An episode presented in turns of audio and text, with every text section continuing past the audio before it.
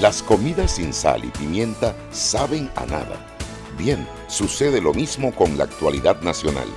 Usted tiene muchas noticias. Le invitamos a que la sazone con sal y pimienta. Con Mariela Ledesma y Annette Planels. La receta está lista y usted está invitado a la mesa. Sal y pimienta, presentado gracias a Banco Aliado.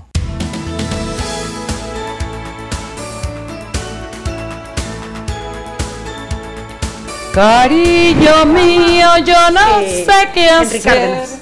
Hoy tengo ganas de cantar, así que recibo el programa de hoy cantando Seguir casada o seguir con él, o ser sincera o serte infiel. Cariño mío, ya no sé. Fiel, no infiel. No mami, ¿qué, qué eso hace? infiel. Oye, por lo menos canta bien la canción. No, es ser infiel, porque es ser sincera que te digo la verdad o seguirte siendo infiel, que estoy... Ay, Dios mío. Esa, esas me gustan. Pienses lo que pienses. tú sabes que me acuerdas una vez que fui con Toto. Toto, tú sabes que Toto me complace toda mi loquera. Me lo llevé a ver a Ednita Nazario. ¡Ah! Él llegó y me dijo, Aneta, aquí como que no hay son las mujeres. No, no, él me acompañó y terminó cantando conmigo todas las canciones de Anita Nazario. Ay, cómo he gozado. Yo sé, una de mis favoritas es concierto. Nazario. Esa es una tremenda actriz. Pero bueno, para que tú sepas, ya estamos al aire, ¿no? Ah, Buenas tardes. Roberto ya nos pasó cosas, ni siquiera nos avisó. No, a él no le importa, él sabe que hacemos el ridículo y ya. Él no. Ay, qué pena. Buenas tardes a todos los que nos escuchan y reciben en este su programa de hoy, Sal y Pimiento, un programa para gente con criterio. No, cantante. bueno, estamos aquí. Hoy tenemos, yo estoy muy contenta porque, bueno, la Chugui y yo tenemos cosas buenas que celebrar, pero, pero, me acabo de acordar de mi indignación con lo de la, lo de Pan Deporte y me comencé a poner los cachetes rochos y ya. Le pregunto a Mariela esta mañana por chat, le digo, Mariela, ¿leíste la prensa esta mañana? Me dice, a la una de la mañana y no pude dormir de la rabia. sí, porque yo de pendeja leo a veces cuando sí, cuando no sé. leo quién me lee la prensa. Ah, no, es para que me sepa. De que sé que si lo niego, cariño mío, yo no sé qué seguir callada y seguir con él. O ser, sincera, y, serte fiel. Ah, ¿Viste? Yo sabía que no había infiel. Bueno, pero es de quemadera. Eso no es de quemadera. Bueno, Mariela, pero hay que ser fiel a la letra. Un infiel hay un infiel. Ya, ya. Oye, es que yo a veces no puedo dormir temprano, entonces yo espero a la una de la mañana, dos y cuarenta, dos y cincuenta para leer el diario. Ya me ha pasado varias veces que me amargan, me amargo el sueño con las noticias y después da vuelta y coma techo. Y anoche fue una de esas. Yo no, yo me leía la noticia para arriba, para abajo, yo no lo podía creer, Anet. No podía creer que este fuera el resultado de lo, de lo que en su momento hasta pareció heroico. Tú sabes que yo sentí en ese momento cuando la leí, yo también no la leí muy tarde, la leí como a las 2 de la mañana, porque a mí sí me pasa que me levanto, me acuesto temprano y de repente si me acosté muy temprano me paro como a madrugada, me leo los periódicos y vuelvo y me, duermo hasta la, hasta la mañana. Cuando lo leí a las 2 de la mañana, yo lo que no podía creer, yo decía, oye, todo lo que hemos pasado estos cinco años, Sí, señora. A la basura, a la basura. Porque, hombre, si hay algo que hemos aprendido es que el órgano judicial no condena a nadie por peculado si no hay una auditoría que tenga tres elementos. Uno, las irregularidades, que sí, ahí están las irregularidades. Que se las pusieron en bandeja de en bandeja de plata. ahí está. de la prensa y Maritrini. Ahí están. Dos, lesión patrimonial. Y eso es lo que estaba ausente en ese documento. Y tres, que se identificaran los posibles responsables.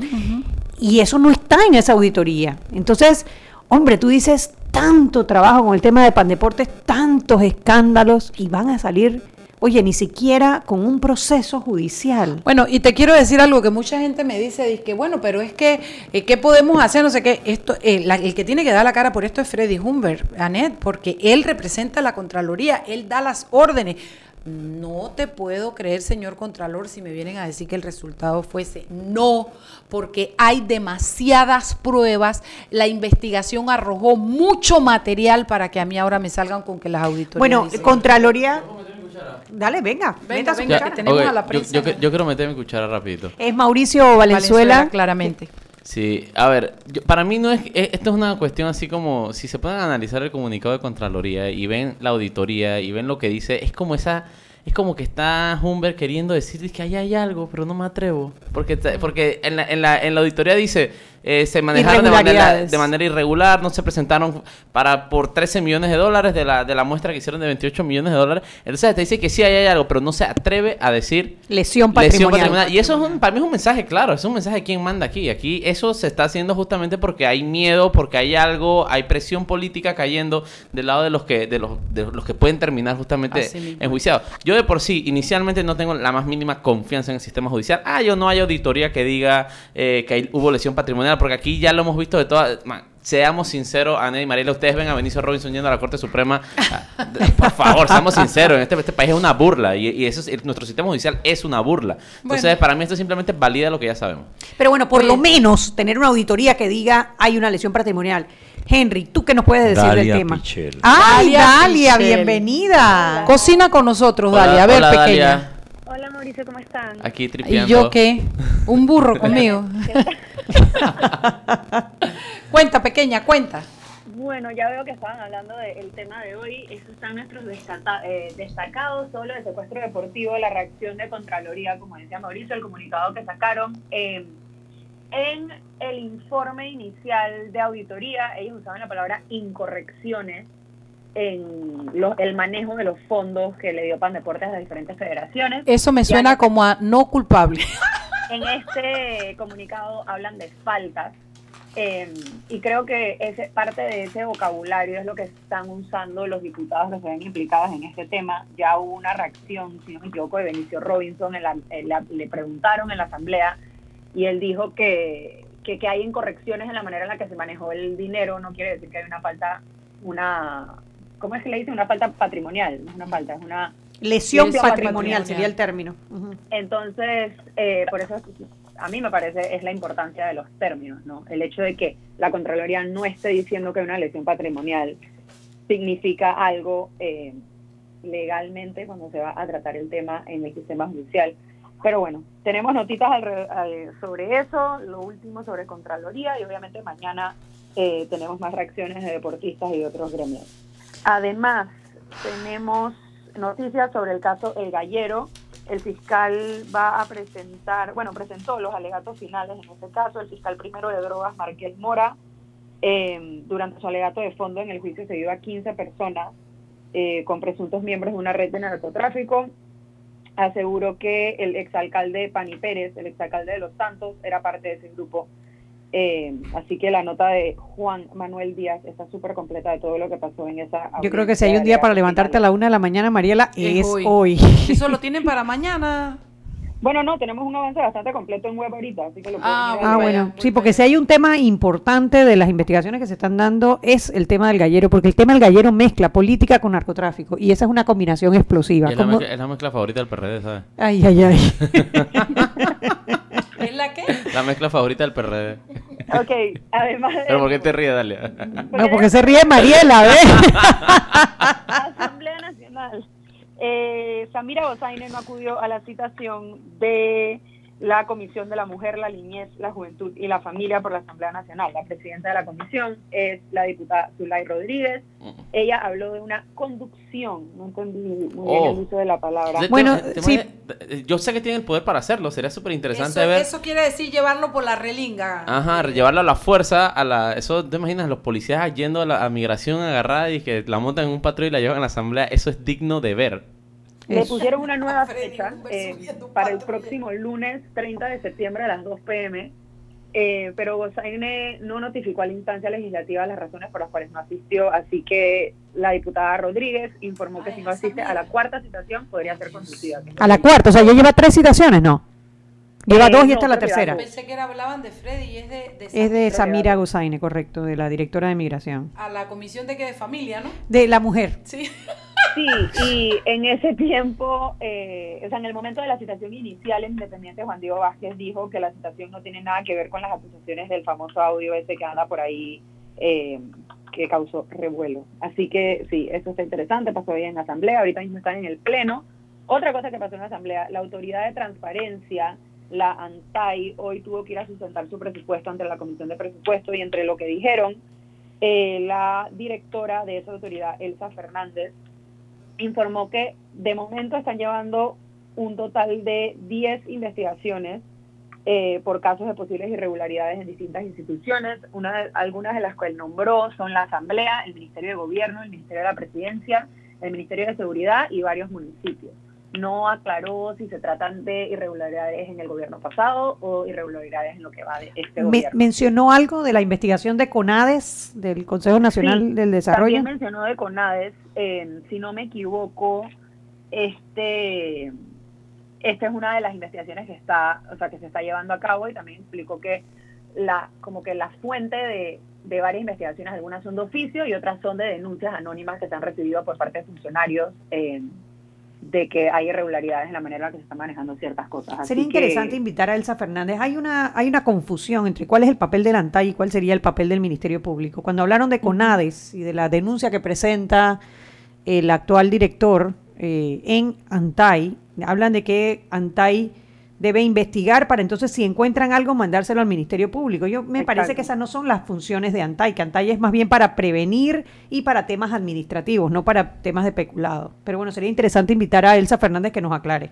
Digo, yo, yo no sé Sí. cómo ustedes ven el asunto, pero para mí desde que entró este gobierno se ha ido, pero a pasos agigantados hacia atrás en transparencia. Terrible. Yo creo que en los últimos dos gobiernos que me ha tocado cubrir como periodista, yo nunca había visto tanta falta de transparencia en planillas, en gastos, en todo, y ya yo creo que esa excusa de que acaba de empezar el gobierno ya, ya, ya no se puede seguir Bueno, ya utilizando. vamos, ya vamos para los 90 días pronto. Eso- En un par de días tenemos los 90 días, ya los 100 se cumplen como el 10 de octubre por ahí. Pero bueno, Y rapidito sobre el, los último, el último drama que hubo en el cambio democrático, porque es lo que es. Eh, Rómulo Rux, el presidente de Cambio Democrático y el ex candidato presidencial, eh, habló sobre la intención de Ricardo Martinelli de convocar una convención extraordinaria para renovar la cúpula del partido. Él dijo que desde hace unos meses ese grupo de personas ha estado supuestamente recolectando firmas.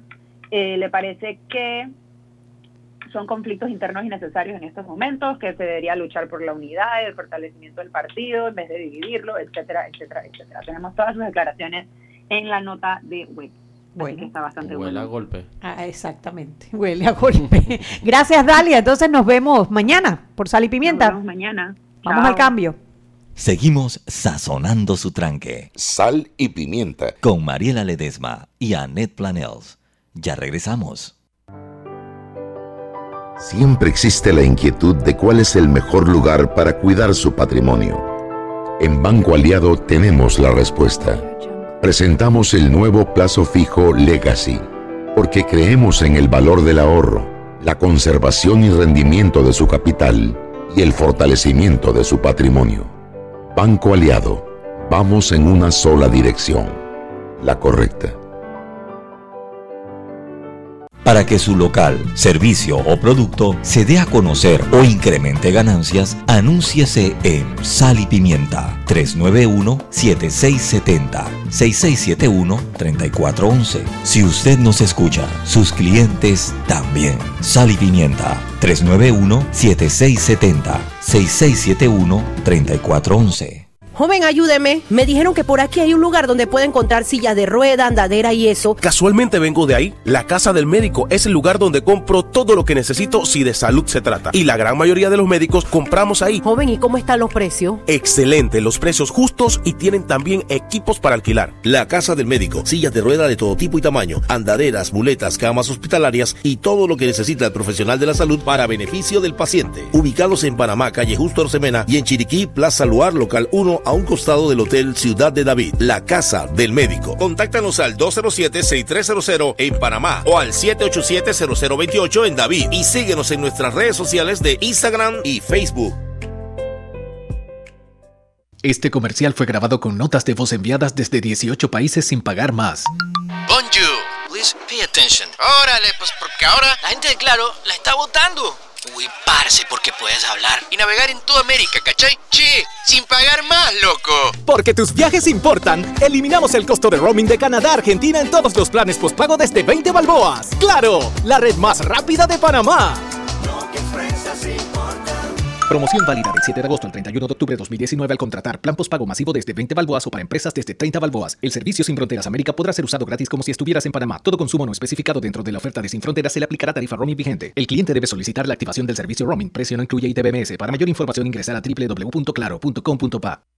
Isla Boná cuenta con una extraordinaria biodiversidad que va desde sitio de anidamiento de aves hasta arrecifes de coral. Sin embargo, existen planes para que Boná se transforme en una terminal petrolera, lo que destruiría los ecosistemas existentes y pondría en riesgo la pesca de la que dependen las comunidades cercanas. Una terminal de combustibles en Isla Boná crea el riesgo de derrames de petróleo y aceites que podrían llegar hasta Chame. Ahora, ya conoces otra razón por la que Isla Boná necesita ser protegida y declarada como refugio de vida silvestre. Este es un mensaje del Centro de Incidencia Ambiental de Panamá.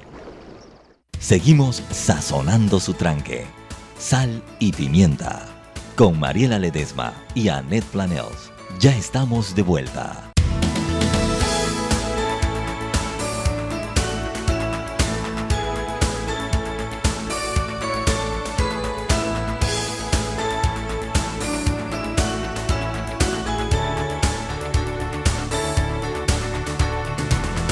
Celebra los 10 años de Claro con 10 años de servicio y un Galaxy Note 10 Plus gratis. Participa cambiándote a un plan desde 20 balboas, la red más rápida de Panamá. Claro.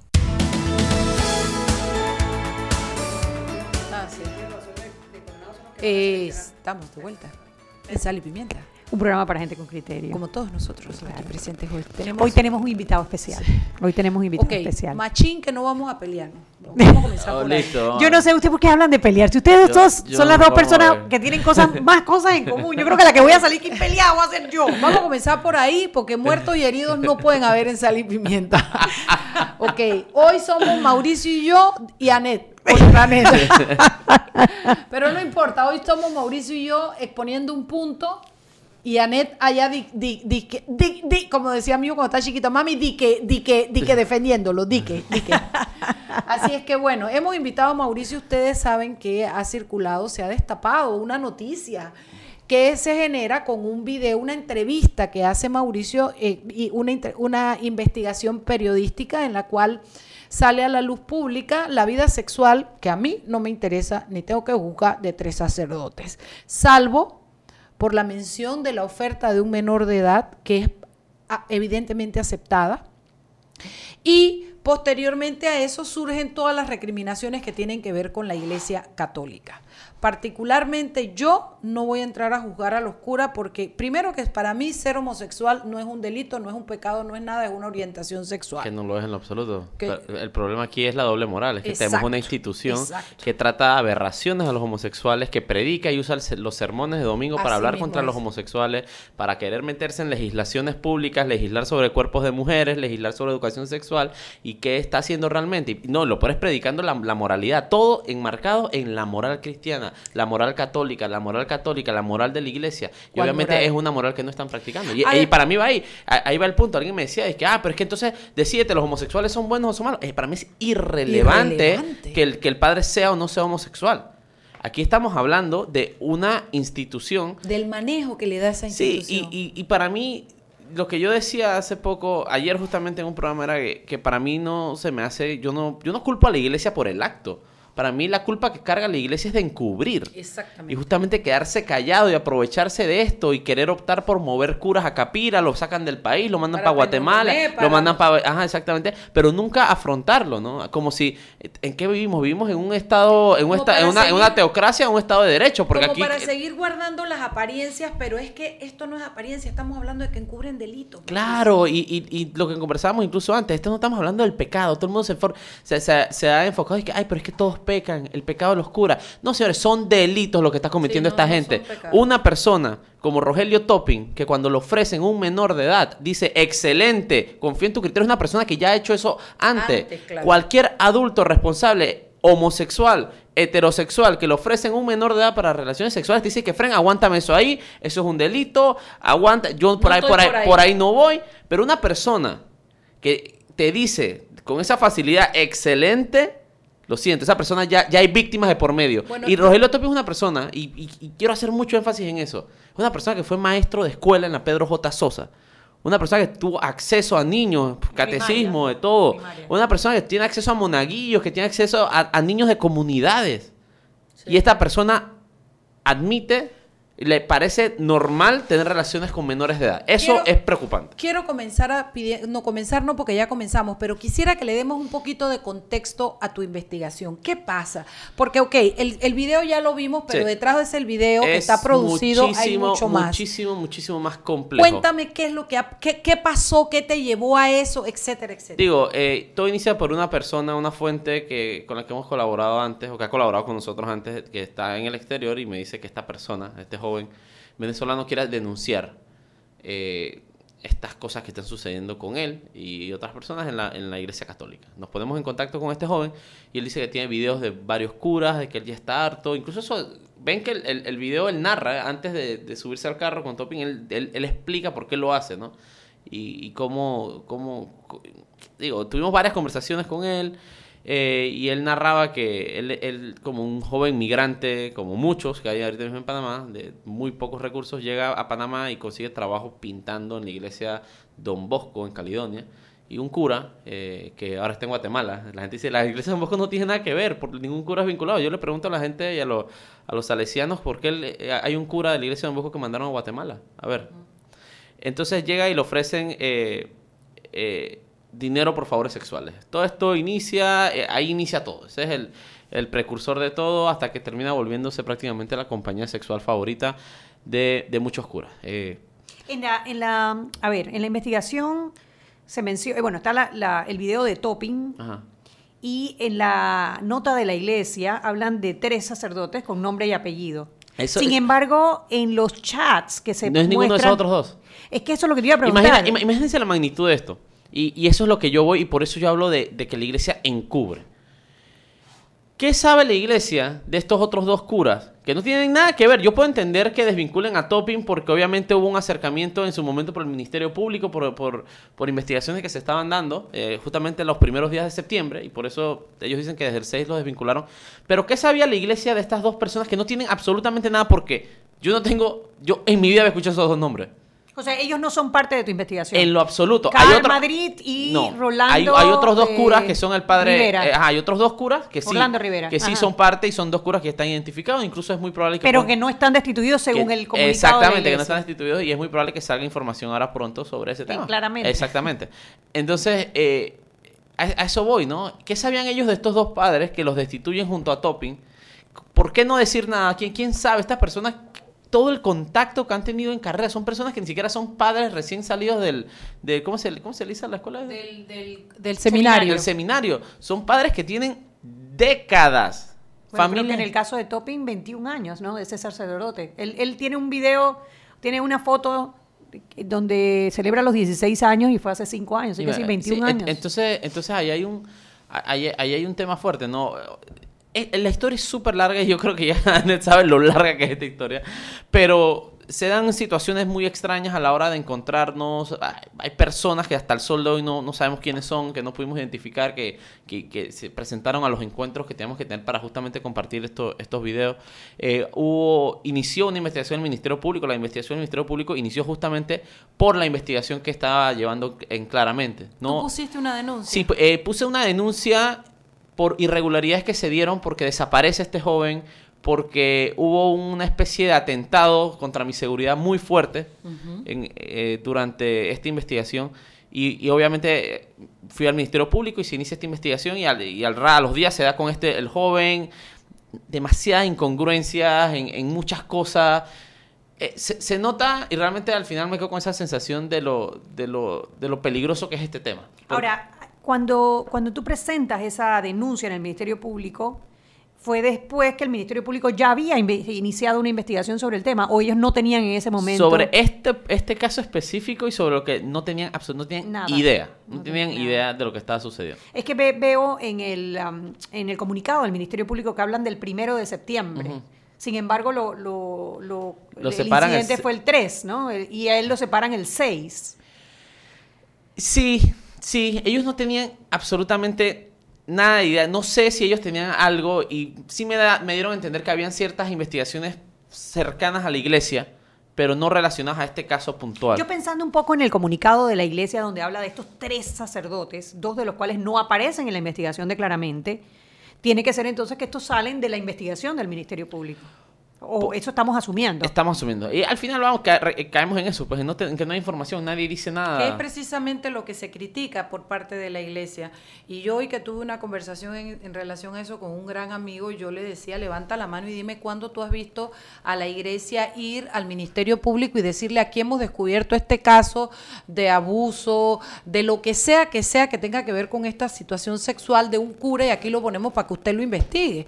La iglesia sale con sus comunicados después que se hace pública las investigaciones. No, incluso, Anet, te corrijo porque la investigación inicia el 1 de septiembre.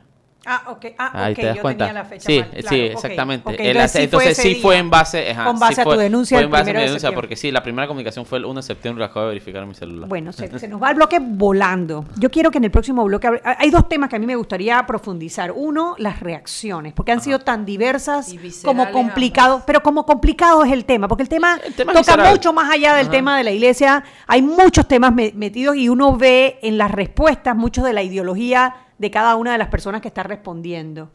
Y lo otro, si esto es una conspiración de claramente en contra de la iglesia Y los católica. Illuminati. Vámonos al cambio y regresamos para entrar profundo en esos dos temas.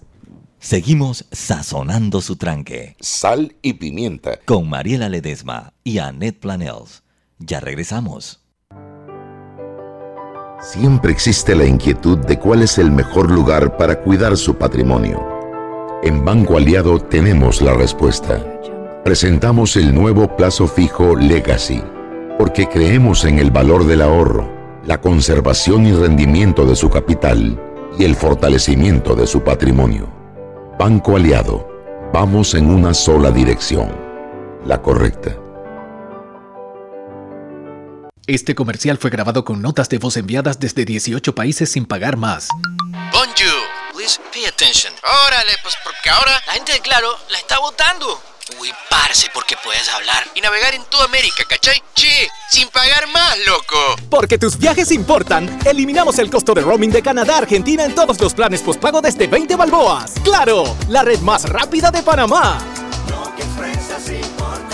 Promoción válida del 7 de agosto al 31 de octubre de 2019 al contratar plan postpago masivo desde 20 balboas o para empresas desde 30 balboas. El servicio Sin Fronteras América podrá ser usado gratis como si estuvieras en Panamá. Todo consumo no especificado dentro de la oferta de Sin Fronteras se le aplicará tarifa roaming vigente. El cliente debe solicitar la activación del servicio roaming. Precio no incluye ITBMS. Para mayor información ingresar a www.claro.com.pa. Existe una conexión ecológica de Isla Boná y las demás islas del Golfo de Panamá que hace necesaria su declaración como área protegida. Al declararla como área protegida, se conservarán sus ecosistemas marinos y terrestres, así como los recursos de los que dependen de la pesca artesanal en Otoque y comunidades cercanas. También permitirá que estas comunidades desarrollen un turismo comunitario sostenible. Ahora, ya conoces otra de las razones por la que Isla Boná necesita ser declarada y protegida como refugio de vida silvestre. Este es un mensaje del Centro de Incidencia Ambiental de Panamá. Seguimos sazonando su tranque.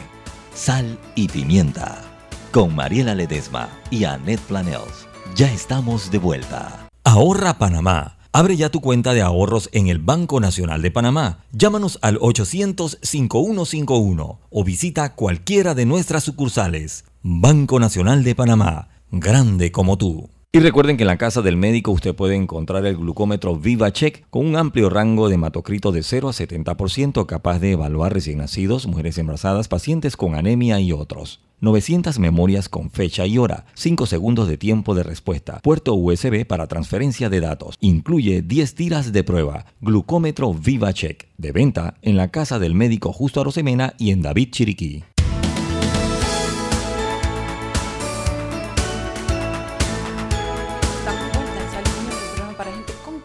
Y te lo quité. Te lo quité. No, ¿Y Roberto te dio ¿Y a qué? ti el, el- el Ah, sí. mando y sí, fue Ahí. Roberto. Está, con amor conmigo. Niño, mi flaco. Bueno, eh, yo quería poner en contexto otra vez alguna otra cosa, porque nosotros le hemos presentado a Mauricio Valenzuela, que asumimos que todos ustedes lo conocen del grupo Oh. claramente.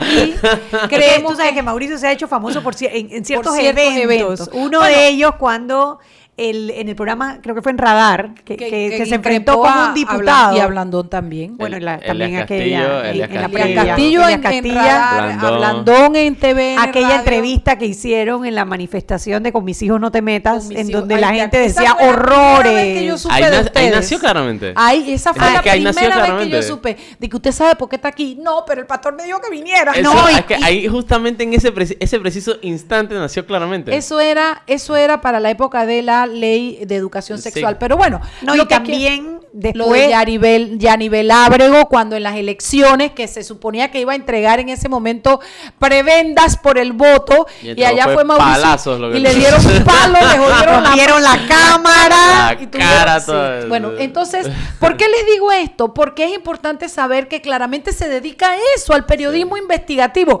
¿Y que cómo funciona el periodismo? Llega la noticia, está pasando esto, llega la fuente, yo veí esto. ¿Y qué hace el periodista en ese momento? Le da seguimiento y se va metiendo y se va metiendo. Y el periodismo investigativo a nivel mundial puede ser tan peligroso que en México le cuesta la vida a Mira, para mucha que tengan gente. una idea, y, y, y, y Annette es testigo de esto, esta investigación fue tan profunda que yo tuve una semana escolta privada, no, escolta de, de la policía en mi casa, Claro. por el nivel de amenaza que había.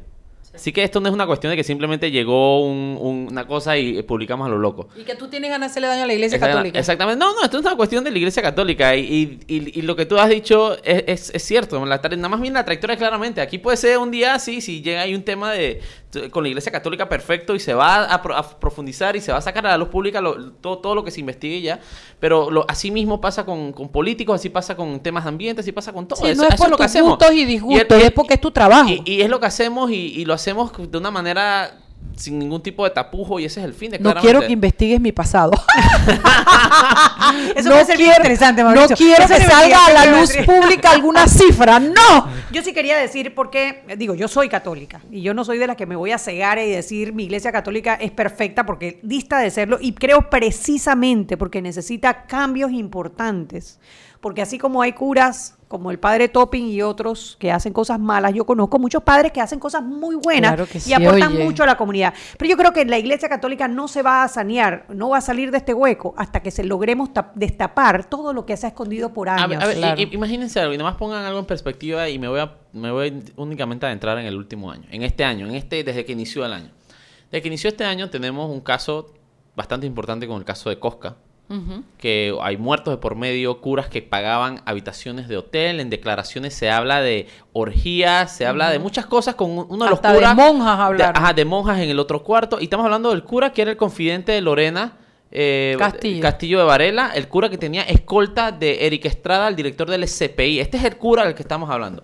Fuera de eso, hace unos meses Ulloa salió y habló de 10 casos en los que estaban involucrados menores de edad con curas del país que se habían investigado, que se estaban investigando. Como si mínimo la iglesia, la iglesia no está ahí para investigar. La iglesia tiene que ir a donde las, ¿Cuántos a las de esos tienen autoridades. denuncia ante el a ver, Ministerio ahí Público? vamos. Por eso digo, la iglesia no está ahí para esto. A mí no me interesa lo que dice el derecho canónico. No me interesa. Y no, me, y no tiene por qué interesarle a los panameños. Nos interesa lo que dice nuestro código penal.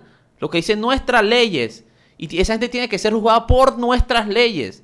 No el- justicias divinas y cualquier otra Idea sueño de opio que se echan, pues. No, son Eh, ideas y son fe que tú tienes que eh, respetar. entonces, entonces aquí, aquí va- seamos re- realistas. Hay una, hay un tema ya sistemático en la iglesia y por eso digo, nada más este último año. No nos vamos al caso de Santiago de Veraguas, que Mireya indultó y todavía está dando misa por allá eh, eh, en Santa Fe. No nos vamos a, a caso, el caso de Chorrera, que el padre terminó en Capira en un retiro. No, entonces, seamos realistas. Es una cuestión sistemática de encubrir curas y eso está mal aquí y en la China. Y los católicos y los católicos tienen la responsabilidad de sanear su iglesia, no de quedar y ponerse a decir, ay, es que eh, todos son pecadores. No, no, no, no estamos hablando de pecados, estamos hablando de crímenes. Estos son criminales claro. que tienen que ir frente a la justicia. Fíjate, hay una chica que se llama Yuri Piti que en algún tiempo formó parte del grupo de los Peques, eh, donde dice, eh, por ejemplo, ella hizo varios tweets eh, eh, de- hablando sobre los casos que se conocen. Primero habla un ministro de culto de una iglesia evangélica de Veraguas, violó a su hijastra de 13 años en la ausencia de su madre. La amenazaba para que no lo contara y no conforme con una vez, lo intentó de nuevo. No sé qué pasó ahí, ese es de la iglesia evangélica. Dice que del 2006 al 2016 la Iglesia Católica, según palabras del sacerdote Solís, había recibido ocho denuncias en casos de abuso sexual por parte de sacerdotes que no trascendieron ni cuentan sentencias judiciales porque las víctimas no quisieron asistir a los tribunales. Entre comillas para mí. Siguiente, el sacerdote Luis Villegas, del 97 al 02, se le juzgó en su ausencia, pues nunca compareció ante el juzgado y se mantuvo o lo mantienen prófugo de la justicia, fue transferido por las autoridades eclesiásticas a otra región. Tercero, 2009, en la Ciudadela de Jesús y María, Uf. en Howard y, y Colón, donde son atendidos niños y adolescentes en riesgo social, se presentaron denuncias de abuso sexual en contra de al menos de- en contra de al menos 11 sacerdotes Ese- el tema de la ciudadela es una cuestión de la que el día que fraternidad salga a la sí, luz pública, este de la país va a quedar patas fraternidad divina misericordia. Denunciaron los niños y niñas que allí fueron abusados. En el 2008 el obispo Audilio Aguilar de la diócesis de Colón, Cunayala, fue denunciado ante el Ministerio Público por cumplir, por encubrir a religiosos que cometieron actos de pedofilia en su jurisdicción. ¿En Colón? Listado de curas separados desde que ya están curas separados que ya no están en el altar por distintos motivos publicados por mi diario en agosto de 2018. Dice Hermógenes Ovalle Soto, Benito Moreno, Carlos, More- Carlos Ramos, Ro- Roberto González Chávez, Pablo Hernández, Jaime Barrera Pérez, Dulcidio Daniel Rodríguez, Saludo a la gente Aurelio Moreno. Reinaldo Caramañitis, David Cosca. Diez padres separados por temas como este. O sea, no estamos inventando. No, ¿me entonces, explico? entonces yo únicamente apelo a que la gente abra los ojos. Es ilógico ver personas queriendo defender esto. No, esto no, esto no se puede, no se, no debemos como, como país, como periodistas, como gente pensante minimizar lo que está sucediendo. Esta y, y yo me voy al tema de que man, yo tengo dos hijos chicos. ¿Tú ¿Te imaginas lo que es el acceso que tienen Claro. estos curas a, a niños pequeños? Claro. Muchas veces el Ministerio de Educación les cede a la iglesia espacios que deberían ser de educadores, de profesionales. ¿Qué pasa en las iglesias y esta- estas misiones en las comarcas indígenas donde no hay ni luz ni agua? ¿Tú crees que va a haber justicia? ¿Qué pasa en, en ciudades apartadas, en lugares cerrados como la ciudadela de Colón y en Howard? Además te desgracias en la vida de un niño desde pequeño, porque además de cometer el abuso, la infamia de que ese niño crezca con eso Mira, pensando que él es el que anoche, hizo mal. anoche justamente me llegó un testimonio que no me dejó dormir de lo fuerte que fue. Y me lo mandaron por escrito y se lo voy a compartir ahora para que lo vean. Eh, de cómo le afectó a esta persona. Y cómo, pero a qué nivel le afectó ser abusado por un cura de niños. Y, y- y- y testimonios y lo, lo bueno que yo puedo rescatar de, de esto es que me están llegando una cantidad de testimonios y de información y de pruebas que justamente validan lo que estoy diciendo. Esto es una cuestión sistemática de la Iglesia Católica que lleva encubriendo por- desde, desde hace décadas. Desde que conocemos. Ahora, quizás, bueno, ¿de la Iglesia Católica o de muchas iglesias No, también? es- Porque yo estoy esto- segura que no que puede ser... Es que yo creo que las instituciones sí. religiosas en general necesitan sí, una depuración. Sí, de- eso- eso y es no es por quitarle un centímetro de responsabilidad a la institución. Es- ¿no? es- es- yo, sí, obviamente ninguna institución se- de, de esas magnitudes se salva. Se puede salvar de algo de eso. El tema con la Iglesia Católica es que el tema de la Iglesia Católica tiene... El poder que tiene. No, no solo el poder que tienes, pero imagínense lo medieval que suena cuando tú, tú hablas de este grupo de selecto de hombres que no pueden tener relaciones sexuales, pero que pueden impartir misa y sacramento. Es una cuestión medieval. Esto me recuerda como a los guerreros eh, eunucos. A los cruzados. a la- ajá, a- exactamente. Imagínense cuando uno lo, lo dimensiona, lo, lo arcaico y medieval que suena esto, de estos hombres yendo ¿Cómo contra. impacta eso a la mente entonces de la se, gente, se no? crea el, un caldo de cultivo brutal para todas estas ilegalidades y todos estos crímenes. Deja- déjame explicar algo, Mauricio, porque yo quisiera exponer mi punto. Yo, de verdad que yo entiendo, mira, yo hasta, hasta siento pena, porque yo creo que mucha gente recurre a la iglesia católica, muchos hombres homosexuales, porque tienen una educación, pero también porque ahí no están obligados a salir del closet o a tener que casarse y a ir en contra de su propio ser. Entonces, a mí nada de eso me perturba ni me parece, porque yo creo en, la, en, la, en la capacidad que tiene la gente de elegir sus tomar sus decisiones o de obedecer su orientación sexual. A mí que el cura sea homosexual, a mí eso no me da ni me viene.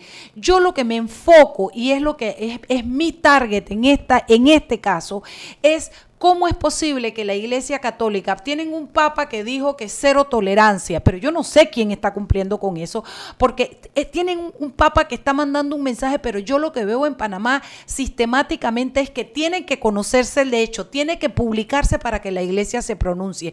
Yo no veo una voluntad de la Iglesia de au- autodepurarse desde adentro con honestidad, con humildad, diciendo saquemos, no porque sean homosexuales, sino saquemos a los que además de homosexuales, a lo mejor hay alguno que no es homosexual y que hace pedofilia con niñas. Entonces, Claro. saquemos esa podredumbre, esa máscara de que esto es un pecado y el diablo los tienta, no le hace bien a la sociedad ni a la comunidad de esa iglesia. Y por eso es que entre más sea el mensaje de que nos están atacando y yo amo mi iglesia y yo creo en ella y todo, es, es, es más reafirmar que no están dispuestos a ver que hay un problema. Que hay otras religiones, estoy segura que es verdad, y cuando salgan ahí leí una evangélica, hablaremos de lo mismo. Yo hablo de la convicción real de la Iglesia Católica panameña de autodepurarse y de, y de, y de suspender, porque no estamos hablando de que ganaste o perdiste y de quién es culpable y quién no es, estamos hablando de salvar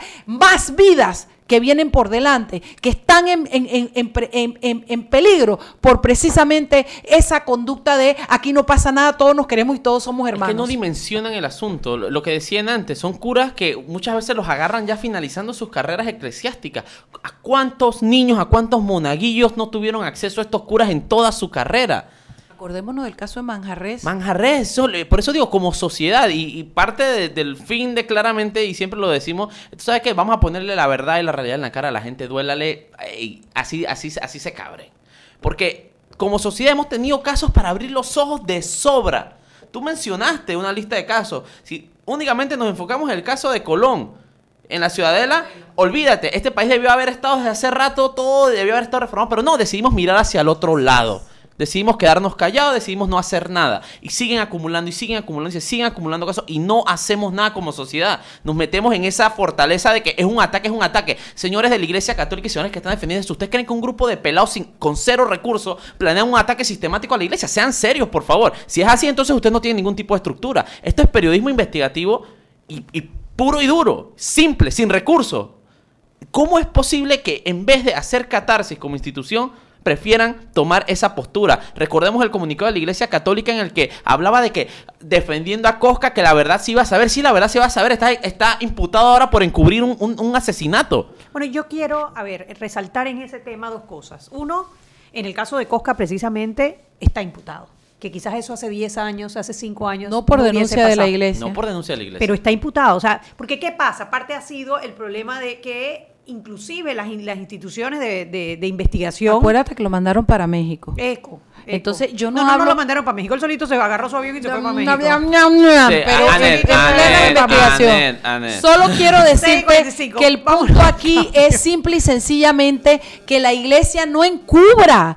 E- Eso es todo lo que Eso estamos es hablando. 6.45, vámonos al cambio y regresamos ahora un poco con las reacciones precisamente de la gente a la investigación. Seguimos sazonando su tranque. Sal y pimienta. Con Mariela Ledesma y Annette Planels. Ya regresamos.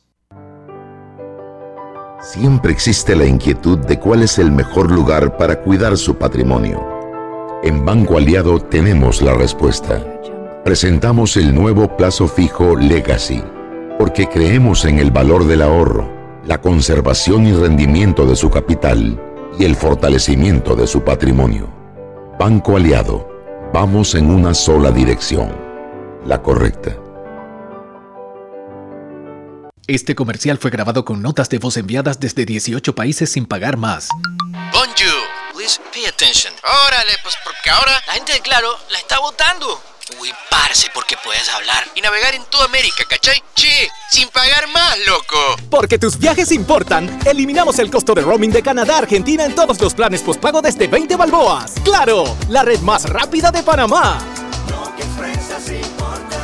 Promoción válida del 7 de agosto al 31 de octubre de 2019 al contratar plan postpago masivo desde 20 balboas o para empresas desde 30 balboas. El servicio Sin Fronteras América podrá ser usado gratis como si estuvieras en Panamá. Todo consumo no especificado dentro de la oferta de Sin Fronteras se le aplicará tarifa roaming vigente. El cliente debe solicitar la activación del servicio roaming. Precio no incluye ITBMS. Para mayor información ingresar a www.claro.com.pa.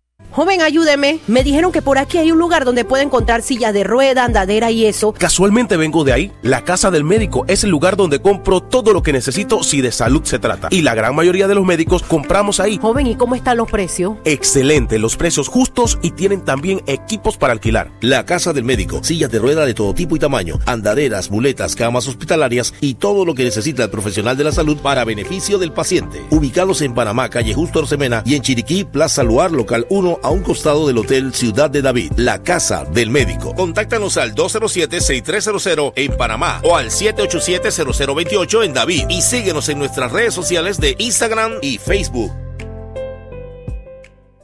Seguimos sazonando su tranque. Sal y pimienta.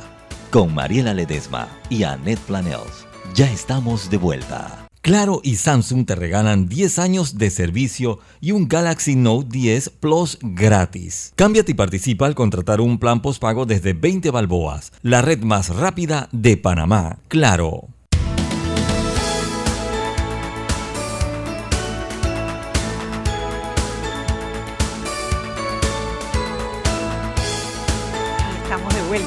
Debe ser, en Sal y Pimienta, un Bueno. programa para gente con criterio. Probado ya, probado. probado. Sí, sí, Criterio sí. Probado, ¿Quién manda nosotros. aquí? ¿Quién, quién, quién recibe aquí? Roberto manda. no, ni tú ni yo, pendeja. Roberto es que manda. Oye, antes de que entremos en materia y, y robarme un par de minutos, resulta que Benicio Robinson respondió a las declaraciones de, eh, bueno, Al favor que le hizo Contraloría. al, de- al- al comunicado de Contraloría, donde dice que, mira, hey, no hay lesión, no hay lesión. Precisamente lo que estamos, lo que salió en la noticia de la prensa esta mañana, que eh, al no decir que hay lesión, no tienes pruebas para presentar nada eh, ante, el, ante los juzgados o ante la Corte Suprema de Justicia. Y que bueno, si toca devolver 600 o 700 dólares de los pasajes de la familia, que él los devuelve. Tú sabes, así de buena gente está él hoy. Así de buena gente está él hoy. Esto, esto es una bofetada De- en la pero- cara del pero- país. Es- pero esto, esto- esto terrible, es una terrible, burla. Esto es una, esto es una burla. Ahora imagínate, nosotros pidiéndole transparencia y no a la corrupción al país, pero nos las negamos con la Iglesia Católica. Exactamente. Porque entonces, exactamente. Eddie, cuando tú la pides con el país, tú dices di que quién votó, qué partido tú eres y todo lo demás, pero pedimos transparencia para el país. Pero cuando se trata de la Iglesia Católica, institución amo mi iglesia, que- que- aunque sea Bueno, hay, pecadora. hay, hay, reacciones y hay reacciones. Y es parte de lo que quería. Sí, porque ¿qué pasa? A ver, primero tratar de evitar generalizaciones, porque en esto hay de todo. Yo he visto gente católica y yo me paro dentro de esa Pero es fila que no se que está- dice esto hay que investigarlo, hay que llevarlo hasta las últimas claro, y esa es la actitud. Y hay otras personas en la iglesia católica que te dicen, no, esto es un ataque. a Aquí la iglesia, única etcétera". generación que se está haciendo es con la, la- la generalización que se está haciendo es la generalización de que la iglesia está en- encubriendo sistemáticamente estos casos y eso es innegable. Aquí nadie habla de los católicos como masa, como como como grupo no organizado, hablamos no. de los feligreses. Exactamente, en lo absoluto, en lo absoluto hablamos de los feligreses. Lo único que decimos de los feligreses es que tienen la responsabilidad de sanear su iglesia,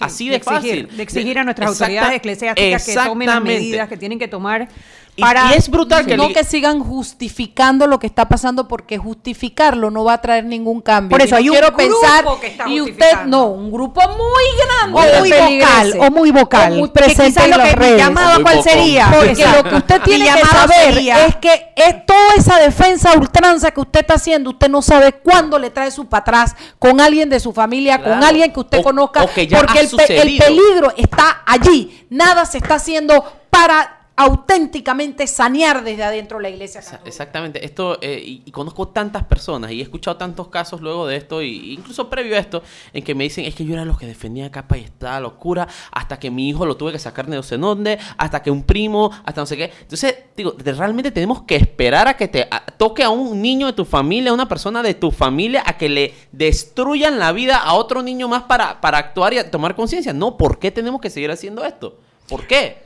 Y personas inteligentes y personas que yo pensaba que eran seres pensantes que analizan, pero, pero pueden serlo en cualquier tema. Se pero apenas le, apen- apenas le tocas el tema de la iglesia, se cierran. Y, Se y- y ¿sabes cuál? obnubilan. Que, la- hablando de respuestas, la respuesta que han tenido, porque tal vez la arquidiócesis no ha salido abiertamente a decir que es un ataque a su iglesia o lo que sea. Hubo un comunicado No bastante, necesitan bastante hacerlo. decente, Hubo un pero- comunicado, a ver, hubo un buen comunicado por parte de la Es el iglesia. primero bueno que les, con- que les bueno, veo, eso es verdad. que bueno. no hubiera salido si no salen los videos de claramente y, se- y digamos es. las cosas como son. Porque Clarito, ellos clarito. estuvieron esperando, esperando, esperando. y Yo me imagino que la ansiedad se los estuvo matando. Bueno, creo que las declaraciones de huyó a Iván por ese sentido, que había pasado dos semanas muy angustiados. Sí, claro, estaba que ¿Y no por dormía. qué no fueron a la- al, al- al Bueno, Ministerio bueno, Público? pero y- Así es. ¿Y por qué no salieron y le hablaron a toda su membresía ¿Por de qué no llevaron a los dos, tres curas por la relinga? Venga, aquí siéntense y re- declaren. Ok, hubo Ah, no, un comunicado. y no das más misa. Ok, Claro. hubo un buen comunicado por parte de la iglesia, tarde So hubo un buen comunicado. Espérate, espérate, calma. Pero calma, es que- mujer. Hubo un muy mal comunicado por parte de la comunidad salesiana del Don Bosco. Eso es lo que a eso quería llegar. Ah, está bien. A eso, oye, calma. y si nos mujer. vamos y si nos vamos al, al- al- al esfuerzo eh, puntual que están haciendo las microorganizaciones dentro de la Iglesia Católica, tenemos en cuenta que dos de los de los curas destituidos son partes de del ¿cómo se llama? De la JMJ. No, no, ni siquiera del catecumenado, que es una un, un grupo un grupo y eso es Topping y el padre Tito, creo que le dicen, es un grupo bastante poderoso. Orlando Rivera. Eh, ajá, que, eh, eh, que dentro de la iglesia católica, que incluso están agarrando y en las parroquias le dicen a la gente, eso es un ataque, eso es un ataque. Compañeros periodistas fueron el día domingo a la parroquia donde daba misa topping y el sermón fue esto es un ataque, esto es un ataque, hay que es pecado, pero esto tenemos que no vean los videos, no compartan, por favor. Esa es, la, igle- esa es la respuesta que está teniendo la iglesia y no debería ser. Estoy mil por ciento de acuerdo. Misa mata comunicado. Ey, exactamente, de nada sirve un comunicado muy bonito y muy bien hecho cuando usted se está agarrando y utilizando esa posición de poder, que es lo que no estamos tomando en cuenta. La iglesia tiene poder, la iglesia controla gente, mueve masas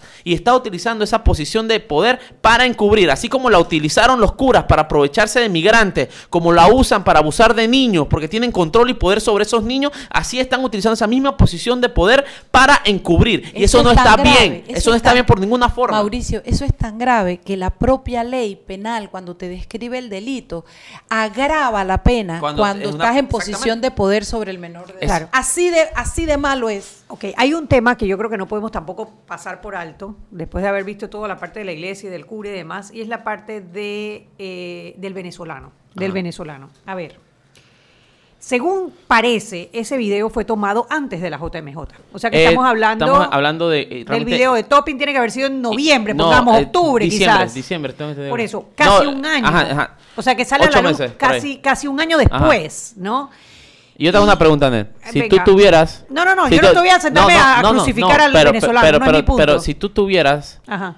En posesión de información que cuestiona y ataca y puede derrumbar los cimientos de la institución más poderosa del país, para no irte a, a- a- a del mundo, a ti te, tú, tú sería así de fácil soltarlo. ¿Tú te imaginas si a Mauricio No, no, no. le hicieron lo que le hicieron, que hubo que ponerle custodio, Por guarda y todo lo demás? Lo que a ese muchacho le debe haber pasado y lo que debe haber vivido. ¿Apareció? Sí, sí, Sí, él, apareció él- al él- final. él- él apareció. Y, y la primera comunicación que yo tuve con él por teléfono fue, y reiterada, la- lo que él más me preguntaba y no paraba de decirme, pero tú de verdad crees que mi vida está en peligro. Porque él sale a la luz y él decide sacarlo porque curas se enteran que él tiene esos videos.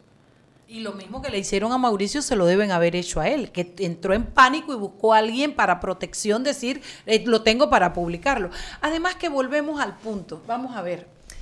El tipo es mayor de edad y el cura es mayor Ahí no de hay edad. delito. Ahí no hay Ahí no hay delito. delito. Y ¿Cuál estamos es el problema de meterme con el tipo? Allí, aquí hubo un, un influencer que lo mandó a comer mango. Ay, Porque señor. según él, Sí. ah, no, tiene, no, no tiene que ser por hambre, es porque es No, como es. y- y- y ta- y yo, yo quiero poner algo en contexto también. Aquí hablamos muy fácil de lo que uno está dispuesto a hacer, pero yo no sé. Yo tengo dos hijos pequeños. Sí, lo y, mismo y- pienso y yo. tengo dos hijos pequeños y si yo te, y ese y ese joven tiene un niño pequeño de la edad de mi hijo y un niño en camino y una esposa.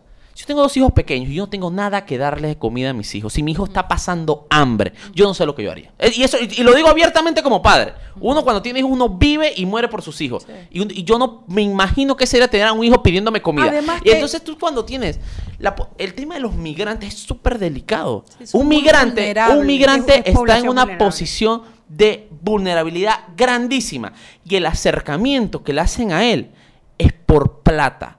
Se aprovecharon de que él estaba buscando dónde camaronear, pintando, limpiando en una iglesia y le ofrecen dinero. Si ese migrante no hubiera tenido necesidades económicas, ese migrante no hace eso. Claro, claro. No hace eso. Bueno, y es que, que- pueden cuestionar la sexualidad de él, sí, probablemente, obviamente, él es bisexual. Vamos que le gusta, y eso, pues ya, y le eso, gustó. y eso, y eso, y eso no tiene nada de malo. Le gustó, Y pues. eso no tiene nada de ¿Cuál malo. es el problema? Una persona, y muchos de los que nos están escuchando tienen hijos y todos, y son bisexuales Así probablemente. Y está bien. Pero aquí el tema está en que se aprovecharon de la necesidad de esta persona. Pero yo lo que digo es, es que es que cuando, todavía cuando, yo, yo no lo discuto y no porque no quiero defender al venezolano, es que cuando llegamos ahí estamos otra vez distorsionando. Eso fue entre adultos, eso a mí Ahí qué me importa. Yo estoy hablando de lo que pasa, yo estoy hablando del menor de edad que ofreció. Ahora, ese venezolano también tendría que responder por pretender prostituir a un menor de edad. Oh, claro, y claro. que lo haga y que lo llame la justicia. Claro. Yo, yo, yo no y por la posible extorsión, que es la preocupación mía también. ¿De qué? que- De la posible extorsión, de tener esos videos con el propósito de sacar dinero. Pero, pero mira, igual si Si tú. o sea, creo que es algo que hay que investigar, hubiera Anet, estado incluso, extorsionando, él no lo hace público. Exactamente. Y no, y si te das cuenta, él mismo narra en el video y dice, yo vos quiero salir a la luz con esto porque yo estoy harto de que me traten mal, esto pasa mucho.